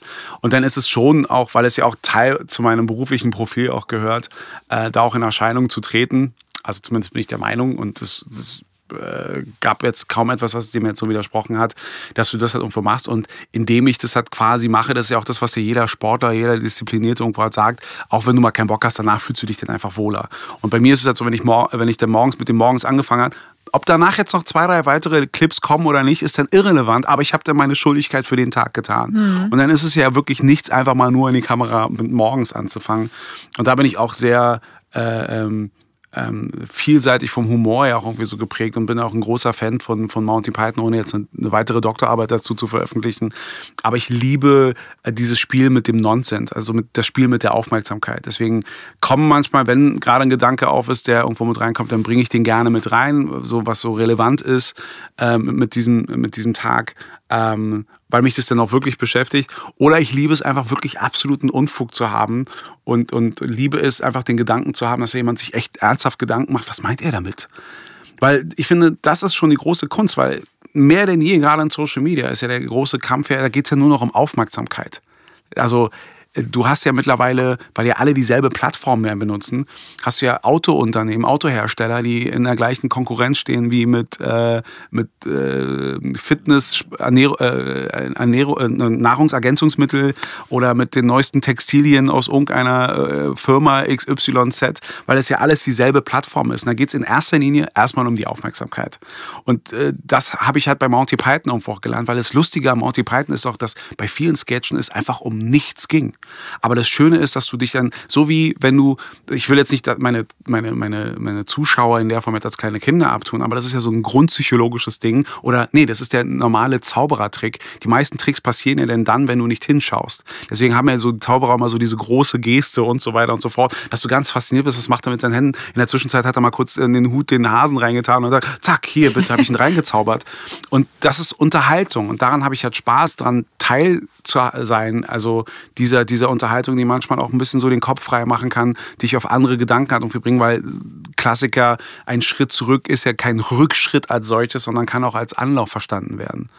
Und so mit dieser Mentalität, äh, ähm, das, das klingt jetzt so sehr hochtrabend, aber so ein Stück weit ist das auch einfach damit geprägt. Und mir macht es halt unglaubliche Freude, ähm, Leute damit irgendwie mitzuholen, weil ich ja auch abhängig davon bin, dass mich Leute ja genauso abholen. Und ich finde, das ist dann einfach social, einfach das auch wieder so zurückzugeben. Und wenn es mit einem Morgens damit getan ist, dann mache ich das in der Summe sehr gerne. Aber ja, es gibt auch die Morgen, wo ich halt sage, ey, aber also ich habe äh, hab das ja jetzt auch eine Weile verfolgt und, ähm, und habe manchmal gedacht, so, oh, jetzt gehst du mir echt auf die Nerven. Ja. Ähm, ja. Ich weiß. Und, äh, und was ich und dann aber auch wieder die Momente und deswegen äh, finde ich das eigentlich ganz schön, dass es so ambivalent ist, weil es dann diese Momente gibt, wo du dann äh, gesellschaftsrelevante Themen plötzlich ansprichst und ähm, und dann dich verlierst in einem ähm, in einem Monolog, also jetzt gar nicht negativ gesehen, sondern äh, positiv gesehen, wo man so an deinen tatsächlichen in dem Moment Gedanken teilhaben kann und äh, wo du zum Beispiel auch dann über Depressionen sprichst. Ja. Ja, ja. Was, ähm, was ja aktuell halt auch ein wichtiges ganz Thema genau. ist. Und das ist halt etwas, was, ähm, was ja viele Menschen betrifft. Und ich finde diese, wenn du sagst, ähm, dass du eher ja als der, vielleicht als der Clown oder als der wahrgenommen wirst, der Unsinn quatscht und ein bisschen Spaß macht mit den Leuten. Wenn man dich aber länger Dazu kann verfolgt, ich auch gleich noch was sagen, gerade was den Clown angeht. Also das ja. Sinnbild des Clowns. Genau, ja, das Sinnbild des Clowns äh, haben wir vorhin ja auch schon so ein bisschen mit dem, mit dem Komiker, der auf der, auf der Bühne steht. Aber diese äh, Verbindung ähm, zwischen ähm, ernsten Themen und lustigen Sachen, die eigentlich keinen Sinn machen, machen es dann wieder äh, oder bringen es dann wieder in diese Tiefe, was ich vorhin eingangs im Intro gesagt habe, mhm. dass es ähm, bei allem Spaß und bei aller Kommunikation und bei allem ähm, darum geht, dass du sehr scharfsinnig beobachtest. Und ähm, Jetzt fühlst du dich ein bisschen gebauchpinselt, ne? Nee, also. Aber, äh, so, aber es ist. Nee, also äh, ich, ich, ich, so, da sind wir bei dem. Das möchte ich schon gerne über mich hören. Aber da, ja, okay, da komme ich mir, da komme ich mir, da komme ich mir wieder so vor wie. Ich, hoffentlich hat sie jetzt aber nicht mitbekommen, dass es, also scharfsinnig wäre so, okay, das habe ich mir jetzt irgendwie vorgenommen und so weiter und so fort. Manchmal passiert es einfach, dass Nein, ich das aber entdecke. das ist ja genau der Punkt, auf den ich hinaus will. Okay. Und worum es ja hier bei mir und meinem Lieblingsthema geht. Geht es um Fühlen. Ja. Und es ist und, und scharfsinniges Beobachten hat für mich nichts mit, ich mache mir jetzt Gedanken, dass ich etwas scharfsinnig beobachte, sondern der scharfsinnige Beobachter an sich, der fühlt, während er beobachtet, er, sie, es, Entschuldigung, Gendersprache, während die Person beobachtet, kommen die Gedanken über das Gefühl. Das heißt also ganz viel nonverbale Kommunikation findet in diesem Prozess statt. Das heißt, dass, dass die Person nicht nur äh, etwas hört, was gesagt wird und darauf dann zurückschließt, sondern beobachten hat immer ganz viel mit Sensoren zu tun mit ähm, Wahrnehmen des gesamten Umfeldes, Wahrnehmen von verschiedenen Stimmlagen, Wahrnehmen von verschiedenen Bewegungen, von wie Menschen sich miteinander verhalten, miteinander kommunizieren und so weiter. Und, ähm, und das sehe ich eben als ich, als scharfsinnige Beobachterin, fühle ich das bei dir? Und das hat mich dazu motiviert, auch zu sagen, ey, der Patrice ist nicht nur ein alberner. Äh, nicht nur. Nicht nur. Nicht nur, ja, nicht verdammt nur ein, niedlich. Ein, ein alberner ähm, Typ, der äh, einfach äh, Bock hat, mit, mit Leuten irgendwie äh, Quatsch zu machen oder ein Morgenst äh, ins Mikro schmeißt äh, oder in die Kamera, sondern jemand, der ähm, wirklich ähm, Gedanken fühlt. Und Themen anspricht, äh, vielleicht auf eine ganz bestimmte Art und Weise, die dann auch Menschen erreicht, äh, die vielleicht sonst an diese Themen nicht herangeführt werden. Und das finde ich sehr wertvoll. Wow, also erstmal eingehend, als du das ja gesagt hast und auch gleich auch so angemerkt hast, dass man sich da gebauchpinselt fühlt. Weißt du, das ist dann wieder so instinktiv. Klar, gebauchpinselt. Ich freue mich, dass es auch, dass es auch Leuten so auffällt, aber das, äh, ich möchte jetzt nicht so als jemand, eben tatsächlich nicht als jemand gelten, der sich das da so ausmalt und dann auch wie der mit was macht. Und ich sehe immer so eine Gefahr darin, dass man eben tatsächlich in dieser Bauchpinselei sich dann plötzlich so verliert. Davor habe ich dann immer so Angst. Aber da musst du, aber, aber da darf ich auch mal was zu sagen, ja, weil ähm, ich finde es nicht schlimm, wenn man für sich selber anerkennt, dass man eine, äh, dass man bestimmte Dinge tatsächlich ähm, gut kann. Und das ist, finde ich, ganz, Absolut. ganz wertvoll, auch in dieser ganzen ähm, sensitiv sein Absolut. Angelegenheit. aber genau das, das Sensitive, das, das ja, ist genau. eben, es ist, es ist aber immer noch halt so ein bisschen so der Kampf einfach tatsächlich so mit dieser selbst, selbst wahrgenommenen Männlichkeit. Ja, absolut. Und, und das genau. ist dann so, so, so schwierig, weil, ähm, weißt du, solange die Leute, was den Clown angeht, der Clown ist für mich in so vieler Hinsicht so vieles. Also, ähm, angefangen bei dem Hofner, der galt als der Einzige, der sich, der es wagen durfte, Sachen über den König zu sagen, ohne dass er dann gleich dafür geköpft wurde. Was ja auch schon eine gewisse Form von Macht, aber auch halt irgendwie so als Puffer war zwischen dem, wie halt der König da mit seinen Launen daherkommt und halt wie das Volk quasi auch irgendwie so ein Ventil findet, um mit diesem Problem irgendwie umzugehen. Das ist etwas, ähm, das ist jetzt nicht so, so ein Jesus-Komplex oder so, aber eben tatsächlich, was ich das, was ich schon immer sehr faszinierend fand. Ähm, ähm, Leute, die mich kennen, wissen, dass ich ja schon so von klein auf auch ein Comic-Fan bin. Somit mich auch mit Batman auch schon auseinandergesetzt habe, bevor Christopher Nolan oder äh, also Christopher Nolan einen Heath Ledger mit dazu geholt hat. Aber für mich war tatsächlich früher äh, in diesem ganzen Batman-Universum der Joker immer so die, der relevanteste Charakter, mit dem ich mich auseinandersetze. Immer so auf die Gefahr hin, dass ich immer das Gefühl hatte, so bin ich jetzt wahnsinnig, suche ich jetzt so den Wahnsinn in der Form. Ähm, aber ich fand es einfach so faszinierend, dass, also wo ich die Identifikation mit dem Joker mal gesehen habe, ist, dass ich dann der Auffassung war, dass es manchmal mit sehr viel Zucker, also mit Haha, lustiger ist, bestimmte Themen immer so zu vermitteln, ohne selbst irgendwie verletzt zu werden. Also es ist ja auch so ein Selbstschutz, den man ja auch so hat, den man halt so quasi so verkauft und dann quasi auch also äh, wir haben The Hives in einem Interview auch mal gesagt und das habe ich manchmal angewandt, wirkt immer ein bisschen arrogant, aber tatsächlich so die Aussage, so Ironie ist meistens so der beste Idiotenfilter, den man haben kann. Ein bisschen mit der Aussage stellst du dich schon so drüber, aber es stimmt schon. Manchmal, wenn du das so ein bisschen so, ist es so wie so ein Secret-Handschlag, so wenn du da durchkommst, dann verstehen wir uns, dann können wir weiterreden. Ähm, also so komplex habe ich das als Kind nicht gedacht, aber ich, den Bezug zum Joker habe ich immer in der, in der Form gesehen, dass beim Joker das so faszinierend war, dass er so nach außen halt immer so harmlos und einfach so, man macht sich über ihn lustig, aber eben tatsächlich, wenn man ihn nicht ernst nimmt, kann dies tödlich enden das war immer so den Bezug, wo ich dann immer so einen Draht zu, zum, zum Joker gefunden ja, okay. habe. Mhm. Also zum Beispiel auch ähm, hier, auch ähm, das habe ich jetzt hier gerade zu meinem Geburtstag geschenkt bekommen. Farblich ist es halt tatsächlich auch so, daher kommt auch so dieses. Wir, genau, aber vielleicht sagen die Leute hören. Achso, ja, nein, ich, ich komme nicht, ich komme genau, ich wollte es ja, ja gleich schon beschreiben. Mhm. Ähm, äh, daher kommt auch so diese Ambition, also die, die Freundin, die mir das geschenkt hat, weiß auch, dass ich halt ein ziemliches gutes Verhältnis zu Violett habe, zu, zu lila Tönen, die auch meistens aber so zu diesem klassischen Anzug auch vom Joker gehören. Mhm. Also äh, daher kommt auch so. Die also das und Richard, hat ja, und dann können wir auf die Farbenlehre die, die, gehen. Die, ne? die, die Farbe weißt der sexuell Frustrierten und so? Nee, nee, nee, gar nicht. Nee. Was ist denn lila? Also lila wurde immer gesagt, ist auch so, ist immer so die Farbe der sexuell Frustrierten. Ich so, okay, dann bin ich halt offensichtlich nee, nee, sehr frustriert. Nee, nee, nee, nee. Das ist aber der gängige. Äh, ja, aber das, sind, das ist dann von Leuten, die äh, keine Ahnung von Farbenlehre haben. Okay, klar, ich könnte dir jetzt auch was Kluges sagen, aber es würde nicht fundiert sein, dann erzähl's mir. Also Farben haben ja ähm, immer eine psychologische Bedeutung. Also wenn sie äh, eingesetzt werden und das glaube ich halt auch mittlerweile müsste das jeder auch wissen, also was ja. das Farben eine, eine, Wirkung haben. Und ähm, in meiner Branche sozusagen äh, machen Farben einen ganz hohen Sinn. Also Farben gehören genauso wie, wie Zahlen, Figuren. Ich habe jetzt Angst, dass du irgendwas sagst, wo ich jetzt wirklich so. gleich zum Psychologen gehen muss, aber okay. und ähm, und tatsächlich ist äh, Violett und Lida, äh, Flieder und Lila, oh Gott, jetzt habe ich schon, verknote ich mir die Zunge, ähm, ist die äh, Farbe des Zauberers und der Mystik und des ähm, Hintergründigen und. Ähm, okay, das kann ich akzeptieren. Siehst du? Dachte ich mir. Puh, ja, ich weiß wirklich gerade so. nee, aber da sind wir ja genau das, was du gerade beschrieben hast. Ähm, passt dann wieder genau, also oder diese Farbe passt zu dem, was du beschrieben jetzt guck ich meinen Kleiderschrank gleich also komplett anders an jetzt. Ja, ich könnte mir deinen Kleiderschrank angucken und dann würde ich dir sagen, warum, welche Farben, warum du die bevorzugst und warum die zu dir passen. Könnte ich jetzt übrigens bei jedem machen, genauso wie jeder morgens aufsteht.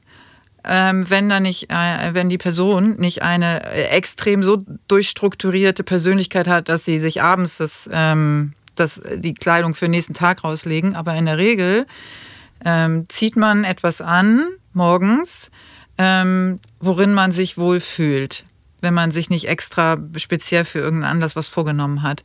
Und da gehören Farben dazu.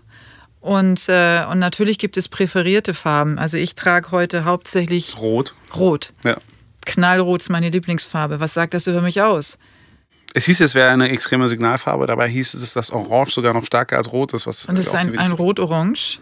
Ah, okay. Ein, ein Orange-Rot, sagen wir andersrum. Es gibt ganz viele verschiedene Töne natürlich, aber ich würde jedem mal empfehlen, sich mit. Im äh, Vertragsverhandlung soll man übrigens genau so eine Farben tragen, habe ich irgendwann mal gelesen. genau, deswegen verhandeln wir gleich auch noch mal ein bisschen. Okay. Aber setzt euch mal damit auseinander. Also mit, äh, mit Farben. Welche psychologischen Wirkungen die haben. Wie, warum eine bestimmte Wandfarbe? Wir sitzen hier in einem Raum, der komplett schwarz ist. Ja, aber weil es auch ein Heimkino ist. Ja, aber. Es soll nicht ablenken. Genau. Soll, ja, aber das ist doch dann die Wirkung. Ja, ja, klar. Ne? Und da ja. denken sich ja natürlich auch Leute was aus. Warum macht man ein, ein Grün, ein Braun, ein Blau, ein Gelb an, an eine Wand? Warum überhaupt Farbe? Warum lässt man nicht alles weiß? Und das hat natürlich alles was mit Wirkung zu tun. Warum stelle ich mir ein bestimmtes Deko-Teil irgendwo hin? Was hat das? Und auch Materialien. Warum habe ich lieber Glas als Holz oder Metall und so? Und das sind alles äh, Wirkungen, die auf dich ähm, zurückzuführen. Das mit dem Mystischen macht insofern Sinn. Selbst bestimmst. Na, also nee, ich, ich finde es ja wirklich interessant, weil das, das ist der andere Faktor, warum auch lila so eine starke Farbe bei mir ist. Ich hatte ja, einen, ich hatte ja einen großen Bruder und äh, der hatte damals auch da sind wir auch wieder, also da könnte man auch wieder so ein Fass aufmachen, was halt so Frauen- und Männerbild angeht, weil es das für mich hat, ähm, es gab diese Zeitschrift, die nannte sich halt Heavy Metal oder auch Schwermetall hieß sie bei uns es war so ein, Com also ein Erwachsenen-Comic. Und da gab es halt einen Zeichner, Richard äh, Corbin, glaube ich, hieß der jetzt. Nicht, dass ich jetzt den falschen Namen sage. Der hatte auch immer so sehr extreme Figuren bei sich, also sehr mythisch auch äh, so mit diesen, also das war noch bevor dieser Bodybuilder-Kult Mainstream war, auch so dieses Männerbild. Ich glaube, der Typ war nur bekleidet mit einem Umhang, war aber trotzdem extrem muskulär, also eben auch sehr überzogen. Genauso waren die Frauen, so waren die Wesen, so war das alles. Und das war alles sehr mystisch und überwiegend war die meiste Farbe eben tatsächlich lila in dem Kontext. Also die, die, die, die Koloration war für mich einfach schon als Kind immer so extrem faszinierend. Ja, siehst du? Das hat mich dann mitunter auch nochmal sehr geprägt gehabt. Ja. Hm, siehst du, muss ich mal selbst drüber nachdenken. Krass. Ja, so kriegt man mich. Ja, und du hast äh, offensichtlich ja eine sehr gute Freundin, die das verstanden hat, dass das deine Lieblingsfarbe ist und die ein, ein äh, Pulli schenkt zum Geburtstag in ja. deiner Lieblingsfarbe. Mit, ähm, äh, und da muss ich auch ganz sagen, das war auch ein bisschen schwierig. Also ich habe es dann akzeptiert, weil es, äh, also es ist, ein, es ist halt, ein, ein, ein, ein Hoodie von Paris Saint-Germain. Ah, sie weiß ja auch, dass ich halt Frankophon, also eine Frankophil bin und demzufolge auch einen Bezug auch irgendwie zu Frankreich habe, zu Paris. Und dann war das für sie das perfekte Geschenk, weil die Farbe gepasst hat, weil der Bezug zu Paris da war mhm. und dass der offizielle Sponsor ja zum Beispiel auch Michael Jordan ist. Da gab es ja auch diese großartige äh, Doku auf Netflix. Ähm, Unfassbar toll. Die war super, weil du auch. geliebt, ja. Also, äh, und, mhm. Also auch von meiner, guck mal, ich krieg sogar Gänsehaut, wenn ich drüber nachdenke, was das halt einfach so gemacht hat, so mit meiner Generation, als wir uns darüber unterhalten haben. Übrigens auch jetzt The Mandalorian zum Beispiel, was ja auch aus diesem Star Wars-Universum ist. Man muss ja wissen, hier in diesem Kinoraum hinter dir sind hier irgendwie auch etliche Star Wars-Plaketten, die mich total natürlich ansprechen, weil es meine du hast Generation ein ist. Star Wars Shirt an. Ach ja, stimmt, habe ich auch noch.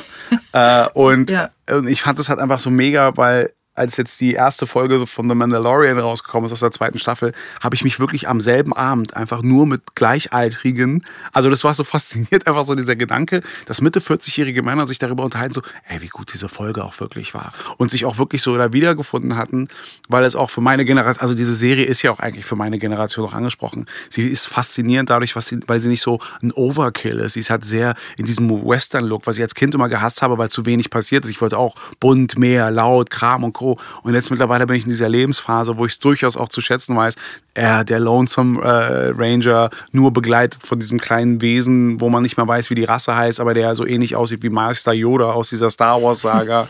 und es hat schon was sehr Faszinierendes. Es war so schön, dass wir uns dann dadurch wieder so verbunden haben, wie damals halt so Kinder, dass man sich so analog quasi, ja, und war doch toll. Und es war doch, ja, dies und jenes, wie man auf dem Schulhof sich unterhalten hat. Das war so schön. Das hat mir wirklich auch richtig Spaß gemacht. Und wenn es vielleicht einen anderen Intent gibt, dann kann er meines Erachtens auch parallel existieren. Das ist ja das, was ich möchte. Ich möchte gerne eine Gesellschaft haben oder wiederfinden, wo es wirklich um die Vielfalt gibt. Ohne dass es so utopisch gedacht ist, aber eben tatsächlich, wo eben tatsächlich sich ja jeder eben selbst bestimmen kann. Weil, was ich gesagt habe, was die Frauen angeht, wie oft erlebst du das halt, dass eine Frau dafür dann sich einsetzt, dass eine Frau alles machen darf, was sie will und sie hat das Recht dazu und sie darf nicht unterdrückt werden. Und in dem Augenblick, wo dann eine Frau sagt, ach ja, ich habe jetzt irgendwie den richtigen Mann gefunden und so, also wir haben es aufgeteilt, ich mach, kümmere mich um das Haus und so und um die Kinder und er geht irgendwie der Arbeit nach, finde ich auch so okay, weißt du, ich mache mal einen schönen Tag, bin heute im Spa, dann wird sie gleich vielleicht angegriffen von anderen Frauen, die sagen, wie kannst du nur, du und äh, du machst alles kaputt, wofür andere Frauen gekämpft haben und dann denke ich so, aber warum macht sie im Einzelnen es kaputt, wenn sie diesen Wunsch hat? Ich möchte nicht in so einer Beziehung leben, ich persönlich. Aber nur weil ich es persönlich nicht mag, kann ich es ja nicht selbst verurteilen. Und dann finde ich es aber auch hart von Frauen, wenn die das dann auch in der Format in Frage stellen. Weil es sollte doch nicht sein, Frauen, weil ich sage eh, Frauen und Männer sind ja nicht gleich. Und man muss unterscheiden zwischen gleich und gleichberechtigt. Gleichberechtigt ist das, was jedem Bürger dieses Landes irgendwo auch dann irgendwie unterfällt. Aber ich werde doch nicht anfangen, jetzt eine Frau zu sagen, eine, dann, das habe ich ja mit Sascha Lobo zum Beispiel auch zum ersten Mal erfahren, dass zum Beispiel extrem viele Frauen eben auch bei Verkehrsunfällen äh, verstorben sind, also aus der Information, aus dem Gespräch, was ich da entzogen habe, weil die Airbags nicht so eingestellt waren, dass sie sich der Person irgendwo auch anpassen. Weil sie von der Norm her mehr so, der Mann fährt Auto, also muss da ein mhm. Airbag dementsprechend konzipiert sein, dass eben tatsächlich so okay. der männliche Mhm. Fahrer dann irgendwo äh, äh, dann auch irgendwie auch geschützt ist, was dann vielleicht zu viel äh, äh, Kraft ist für die, für die Durchschnittsfrau, die physiognomisch betrachtet in der Regel weniger Körpermasse damit sich führt und demzufolge dann eher gefährdet ist. Also dann, dann muss man noch das auch wissen und genauso auch die Debatte ähm, als Caroline Kebekus auch nochmal, also ich finde es ja auch gut, wenn die auch so Themen anspricht, wie mal auch mich mal drüber nachdenken lässt, wie lange gibt es schon die Pille? Und wie lange gibt es die Pille in der Form, wie es sie gibt und dass sie nicht weiterentwickelt wird und so weiter und so fort, weil man sich mit diesem Status quo zufrieden gegeben hat. Und ich glaube, ich bin auch gespannt, dass es da immer mehr und mehr gibt und dann gibt es unterschiedliche äh, ähm, äh, Empfind Empfindungen und äh, Bedürfnisse. Und das ist ja nicht damit getan, dass die Leute sich jetzt irgendwo anpassen können. Das hatten wir ja schon mal in Deutschland, dass einer dachte so, wir haben die richtige Norm, wie etwas auszusehen hat. Sondern ich wirklich davon profitiere und es liebe, ähm, auch wirklich mit jemandem, der jetzt aus Hamburg irgendwo da ist. Du hast gerade erzählt, du bist in einem Frauenteam. Da ist eine Französin, die hier in Berlin mit dabei ist. Äh, Wir sind hier von internationaler Popkultur um, umgeben. Ich, ich mag Vielfalt und das möchte ich auch gerne haben. Das fühle ich. Ja, Vielfalt. Diversität ähm, ist, äh, finde ich, also unterstütze ich total. Ich finde es ja super, wenn, äh, wenn die Menschen einfach sein dürfen, wer sie sind. Ähm, und nicht versuchen, jemand zu sein, der sie nicht sind oder dafür, dazu von der Gesellschaft genötigt werden, jemand anders zu sein. Ja. Ähm, wie du das auch gerade beschrieben hast. Und ähm, ich glaube auch, dass es vielleicht ein Punkt ist, der dich auch sehr anstrengt und was viele fühlige Menschen tatsächlich sehr anstrengt ist, wenn jemand nicht authentisch ist. Also Ja, wenn sich da habe jemand ich echt ein Problem mit. ja Da und, verstehen äh, mich manche Leute auch nicht, warum ich mich manchmal über so eine Leute aufrege. Ja, Das- Die genau. verstehen es nicht, aber, ja, das, aber das, ist das, also dass das wirklich so eine, eine Körperreaktion auch Ja. auslöst, ne? Ja, ja, ja, Das habe ich sehr oft bei YouTube. ist kein Scherz. Das habe ich sehr oft bei YouTube.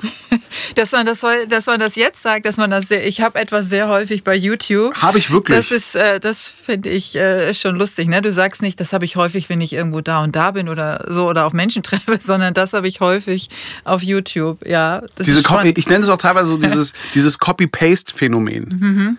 So Leute, die eben tatsächlich irgendwo ein erfolgreiches Modell gesehen haben und jetzt denken, sie ja, müssen sich genauso genau. wiedergeben mhm. und du halt einfach merkst, so, du bist es nicht. So wie es halt auch in der Mode ist, so, wo mhm. nicht der Anzug den Mann macht, sondern eben der Mann den Anzug. Daran glaube ich. Und das kriegst du halt so oft mit. Und das verstehen auch manche Leute nicht, die halt Hochglanzfernsehen gewohnt sind, warum dann viele von diesen schäbigen Produkten auch so funktionieren. Weil einfach eine gesamte Generation sich nur daran gewöhnt hat. Es ist ja auch okay, so, um sich selbst zu finden, gerade in so einer Pubertät, dass du halt froh bist, dass es nicht, so wie ich ja vorhin das über The Mandalorian beschrieben habe, dass ich viele Sachen, die ich als Kind abgelehnt habe, jetzt sogar gerne mir anschaue und ansehe und auch diese Ruhe auch irgendwo in diesen, die, eine andere Perspektive auf Dinge, äh, Dinge auch habe. Aber allzu oft werden halt irgendwie, und das ist für mich beruflich ja schwierig, weil du ja dann meistens immer mit Auftraggebern irgendwie zusammenarbeitest, die natürlich auch immer nur so nach der, der, der, der, der nachweisbaren Zahl arbeiten. So und so viele mhm. Leute haben sich das angeschaut. Irrelevant, wie viele davon auch wirklich denn äh, ähm, relevante Kunden für das mhm. Produkt sind, was ich da mhm. versuche zu verkaufen. Aber wenigstens kann ich in meiner Firma sagen, haha, guck mal, so und so viele Leute so haben so mein viele, Produkt ja. gesehen, was ich da platziert habe. Und dann, weil sie wissen, ja, die Leute sind so beschäftigt, die werden, weil es gibt ja nichts, kaum noch was Nachhaltiges. Keiner hinterfragt dann die, die Spätwirkung davon. Auch Aber der Probleme, die Leute haben. Äh, also was würdest du denn sagen? Ähm, was man tun könnte, also was der Mensch tun könnte, um authentischer zu leben? Was könnte jeder Einzelne tun? Eine berechtigte Frage. Ähm ich glaube, es ist, ja auch ein, es ist ja auch ein Systemproblem.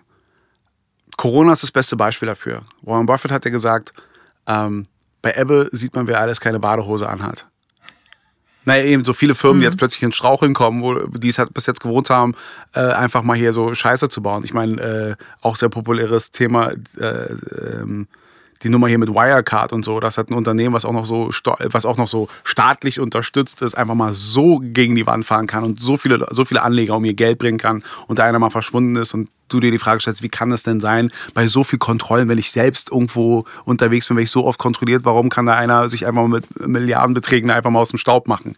Äh, das unter den Augen von den Behörden, die das eigentlich kontrollieren sollten. Ähm, ich glaube, das ist das, das Problem ist eben, dass wir noch keine allgemeine Lösung haben. Die Frage, die wir auch gerade im, im, im, Kampf gegen Corona haben, ist so, wie weit darf dieser Kampf gegen Corona gehen? Inwieweit dürfen unsere Persönlichkeitsrechte in der Form dann eingeschränkt werden und so weiter und so fort? Das ist jetzt kein Plädoyer für, es ist okay, wenn unsere äh, Persönlichkeitsrechte eingeschränkt werden. Das gleich mal vorweg, haben wir darüber mhm. gesprochen, man muss vorsichtig sein mit dem, was man sagt.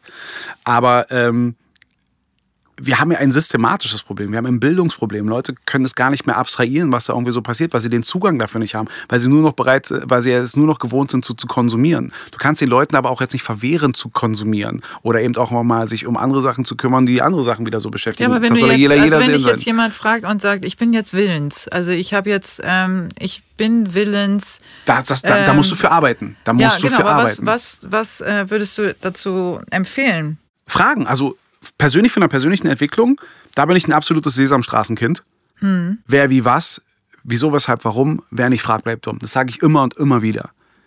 Und ähm, ich halte mich auch an, an Märchen, mit Märchen, mit denen ich groß geworden bin, so allgemeine, die man noch so kennt, so äh, der, der, der, dem Fischer und seine, äh, und seine Frau. So für mich dieses Sinnbild von auch mal wissen, wann Schluss ist und nicht irgendwie oder sich auch vielleicht auch dankbar fühlen mit dem, was man hat und nicht so, oh, und am Ende, wo die äh, Fischersfrau dann irgendwie denkt, so sie möchte das gleiche Domizil haben wie Gott, äh, so komplett irgendwie und, und, den Fischer voll auf den Sack geht und am Ende er einfach froh ist, dass der ganze Zauber dann vorbei ist. Und last but not least auch äh, des Kaisers neue, äh, des Kaisers neue, neue Kleider, Kleider. Mhm. wo dann tatsächlich sich nur dieser kleine Junge dann irgendwann halt traut zu sagen, ey, der hat gar nichts an. Ähm, es ist immer sehr viel verlangt, äh, gerade diese jetzige Generation, da sind wir bei dem, die sind immer, haben so ein großes Maul, aber meistens halt unterstützen sie nicht das, was sie da irgendwo auch so sagen. Das finde ich mal so lustig, wenn du bei Fridays for Future diese ganze Jugend hast. Es geht um unsere Generation, die ihr zerstört. Zwei Minuten später siehst du dann dieselben Kinder dann irgendwo sich ein Bubble Tea holen, so mit 2500 äh, Plastikelementen äh, drumherum, irgendwie, weil sie ihren Lifestyle nicht aufgeben wollen. Ja, nicht alle, muss man dazu sagen. Nein, ne? also, also ich will, mhm. ich überspitze das. Ja, ich überspitze okay. das. Mhm. Es gibt sie. Ich bin, also ich bin der Letzte, der was gegen Fridays for Future hat und ich war ja auch bei so einer Demo mit dabei und habe aber auch schon gesehen, wie desorientiert es auch einfach sind, weil sie wollen alle das gleiche Ziel, aber haben nicht alle so die gleiche Meinung, wie das zu erreichen wäre.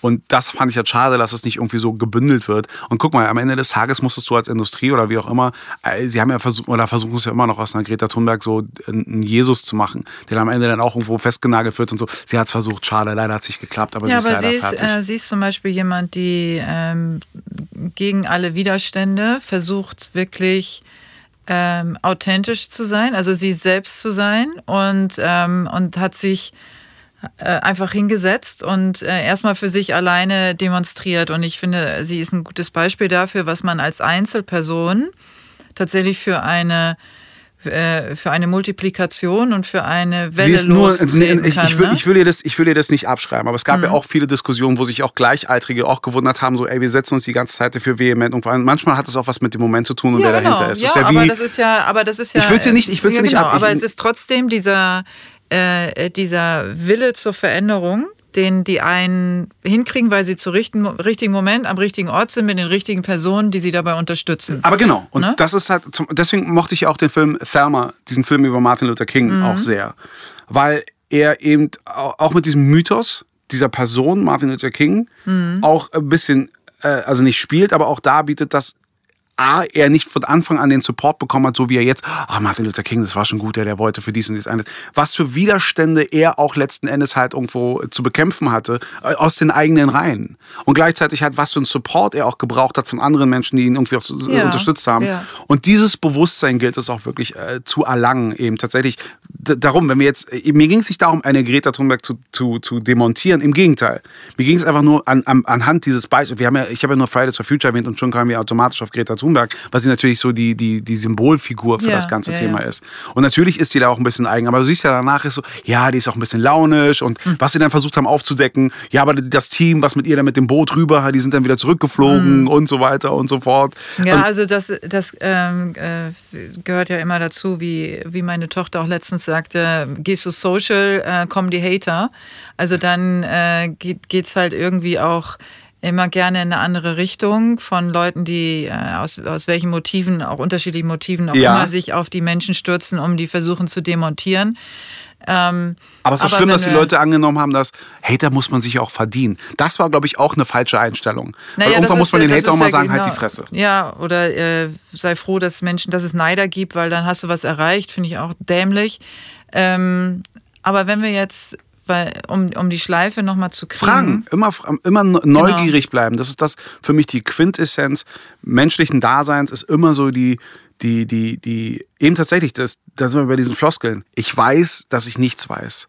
Das einfach mal so als, als Motto zu haben, und es interessiert mich das Geschwätz von gestern, keine Angst davor zu haben, bei, beim Herausfinden, den, den Widerspruch so zu finden. Ich meine, Hawking das Universum habe ihn selig, ähm, hat sich ja selbst auch in seiner wissenschaftlichen Arbeit ja auch widersprochen. Und das war nichts Schlimmes, im Gegenteil, er wurde ja sogar noch mehr dafür erkannt. Das ist ja auch so ein Thema, was bedeutet Wissenschaft überhaupt? Die Leute sind ja irritiert, dass Wissenschaftler nichts wissen. Dabei sind genau das ist der Grundbegriff des Wissenschaftlers. Du machst, du, du, du, du schaffst dir Wissen durch eine Herangehensweise. Das heißt auch, du hast eine Theorie. Das, was ich ja auch einfach mal versuche, indem ich einfach was in den Raum werfe und dann erwarte ich auch eine Reaktion. Ich habe eine Theorie, ich habe eine Idee, die posaune ich raus und dann fängt er die, dann fängt er diese, diese Diskussion auch an und die ist halt wichtig. Und dieses, ja, aber da sind wir, da sind wir ja noch einen Schritt schon einen Schritt weiter bei dem ja, äh, bei Idee rausposaunen, was sich ja die meisten gar nicht ja, aber, das, nicht trauen, ne? ja, aber eben tatsächlich, deswegen kann man nur die Leute aufmuntern, auch wirklich Fragen zu stellen und neugierig zu bleiben und keine Angst davor zu haben. Also das ist immer leichter gesagt als getan, mm. wenn du in so einem ja. Umfeld bist. Das, was ich auch Definitiv, am Anfang gesagt ja. habe, der Pudel zu sein in so einem Pitbull-Umfeld mm. und so, wo du dich ja schon so diesem Pitbull-Niveau ja irgendwo anpassen musst. Ähm, aber eben tatsächlich durch diese Neugier bist du aber auch, also du musst halt auch wissen, das ist ja auch was ein Generationsproblem ist. Die Leute wissen nicht mehr, was Schmerz bedeutet. Wir, wir, wir, wir versuchen ja Schmerz zu betäuben. Es ist ja auch interessant, auch eins von diesen Memes, dass jetzt, wo alle Ablenkungen plötzlich dann weg sind, so Events, Veranstaltungen, Kram und Co., dass wir uns plötzlich so um, um elementare Themen auseinandersetzen, was das System angeht, Systemrelevanz und all diese ganzen Geschichten, wo wir plötzlich über Themen diskutieren, die wir vorher mal zur Seite schieben konnten, weil wir mussten uns ja die nächste Netflix-Serie anschauen. Nichts gegen Netflix, ich mag Netflix, äh, sind top, ich arbeite gerade für die. Äh, ähm, äh, ich finde das, ich finde das halt einfach auch wichtig, dass die Leute auch verstehen müssen, dass eben nicht alles sweet ist. Sie müssen akzeptieren, eine Geburt ist ja was Wunderschönes. Herzlichen Glückwunsch. Und ich möchte mit keiner Frau tauschen, die auf natürlichem Wege ihr Kind bekommt so oder so ist es nicht der Prozess, wo du sagst so, uh, gerne nochmal, es war wunderschön, ich hatte so einen Spaß, es war super. Nein, es ist tatsächlich etwas, was auch wirklich ein sehr, ein, also ein, ein schmerzhafter Prozess ist, was mir die Frauen meistens erzählt haben. Ich versuche da empathisch genug zu sein und wo ich nicht tauschen möchte. Aber nichtsdestotrotz reden wir von einer Schöpfung. Wir reden von etwas, was halt kommt. Und ich glaube, wir sollten auch mal langsam auch äh, uns davon verabschieden, dass halt alles einfach nur so oh, ein Ponyhof ist auch da sind wir bei der Floskel. Das Leben ich glaube, ist kein dass es, äh, dass es natürlich in der Darstellung auch jetzt ähm, oft so ist, dass äh, die wenigsten den, den Schmerz nach außen tragen. Also ob jetzt, ob du jetzt ein Kind kriegst oder nicht, das wissen wir jetzt mittlerweile, dass das wahrscheinlich sehr äh, schmerzhaft äh, ist. das kriege ich eher, gerade mit. Äh, ich bin überrascht, wie wenig wirklich, also jetzt, wo ich selbst in der Situation bin, wo ich so ganz eng dabei bin, wo du auch halt Leute in deinem Alter auch wirklich haben und du dich austauschst. Und es ist krass, wie wenig, trotz der ganzen Informationswelle, die es da draußen gibt, wie wenig darüber äh, kommuniziert wird. Und das fängt ja auch schon damit an, ähm, das ist ja weitaus mehr als nur eine Befindlichkeit, dass ein Mann ohne weiteres oben ohne sich darstellen kann bei Instagram. Sogar eine Frau irgendwo ihre Brüste zeigt, was das Natürlichste auf der Welt ist, drehen die Leute auf einmal durch und dann die, äh, schlägt die Zensur irgendwo auch an. Da fängt es ja für mich schon irgendwo auch an, dass da eine Systematik irgendwo ist, die halt irgendwie es nicht zulässt, auch wirklich offen über Themen zu reden. Auch das so fortgeschrittene Deutschland und so, immer noch bist du als Frau besser gestellt, wenn du heiratest. Du bist nur dann sozusagen als Frau von, bist du tatsächlich äh, systemtechnisch betrachtet besser gestellt als irgendwie als Single-Haushaltsfrau, die sagt so, ich brauche keinen Mann. Das ist, äh, das ist tatsächlich eine, ähm, eine Thematik, die ich natürlich ungern anerkennen will, und, äh, aber die tatsächlich ich selbst jetzt erlebt habe, ähm, sehr lange, weil ich sehr lange eine Wohnung gesucht habe. Und, Haben Sie einen äh, Partner? Als, nee, ach, alleine hm, wissen wir nicht. Richtig.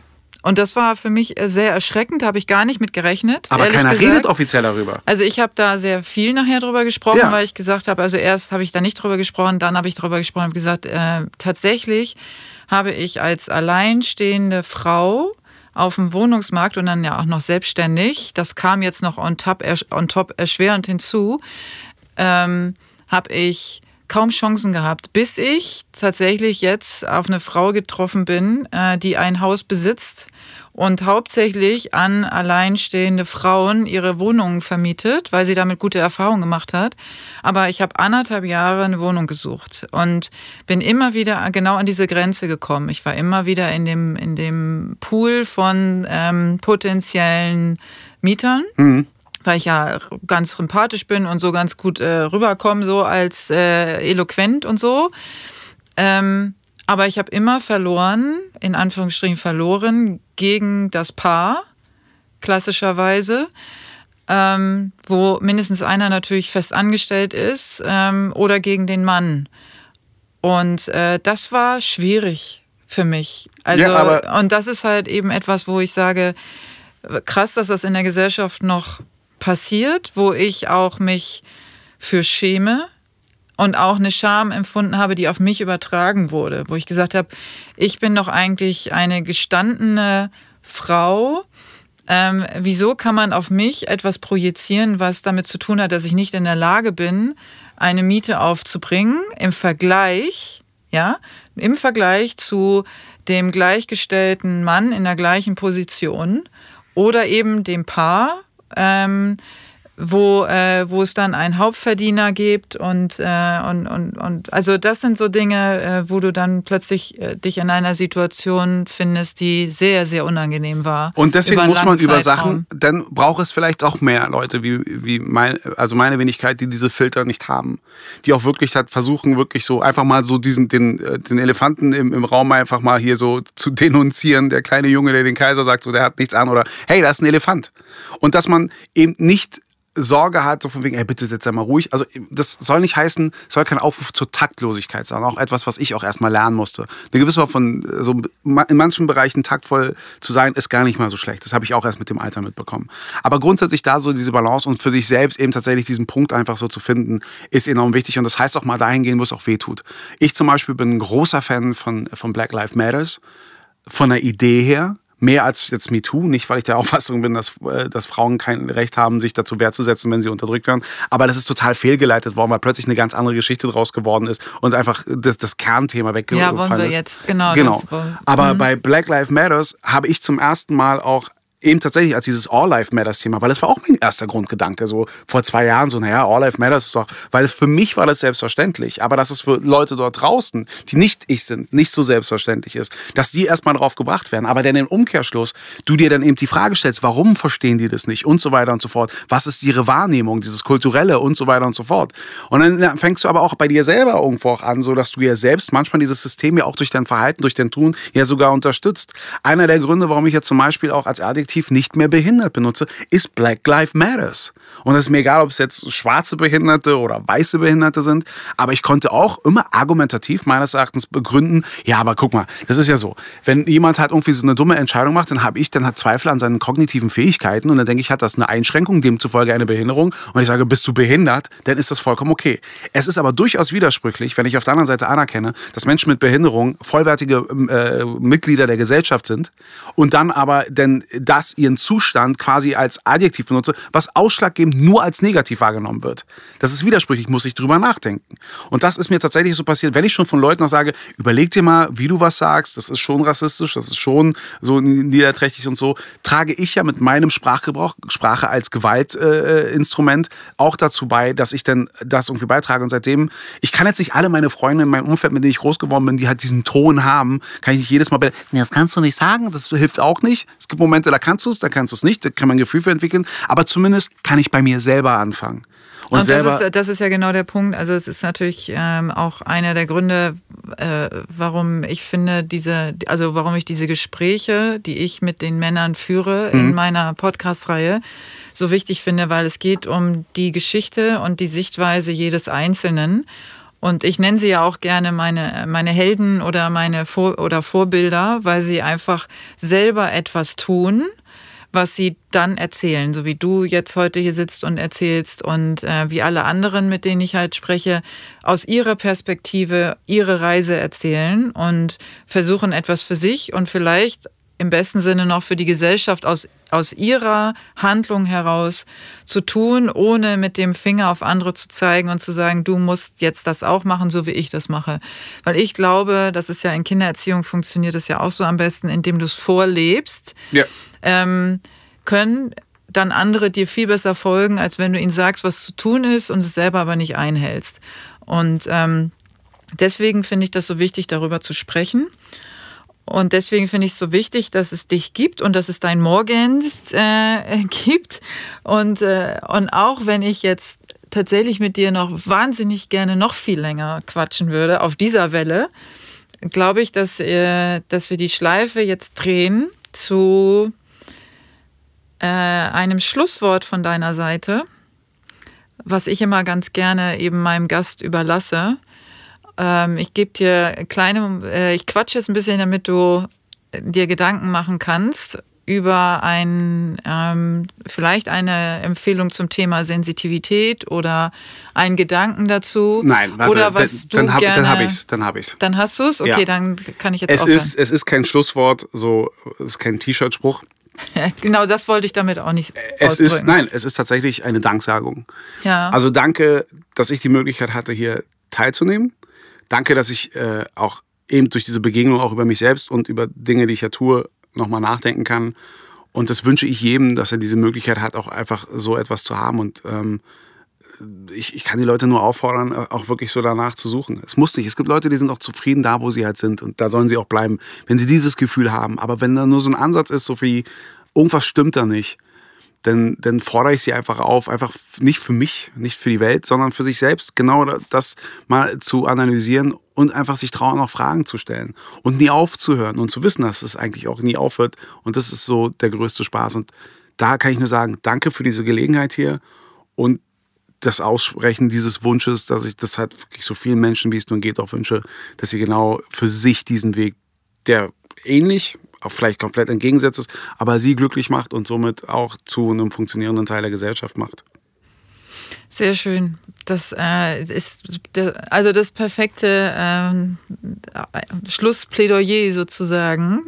Ähm, ich danke dir sehr, dass du meiner Einladung gefolgt bist und ähm, wir heute dieses schöne Gespräch aufnehmen konnten in dieser extrem geilen Atmosphäre, muss ich sagen. Also das ist echt der Hammer hier mit dieser ähm, Atmosphäre und ähm, mit den technischen und äh, auch menschlichen Voraussetzungen hier. Also vielen Dank nochmal an den Sennheiser Store in Berlin und ähm, an Olli, an Oth und an äh, Natalia.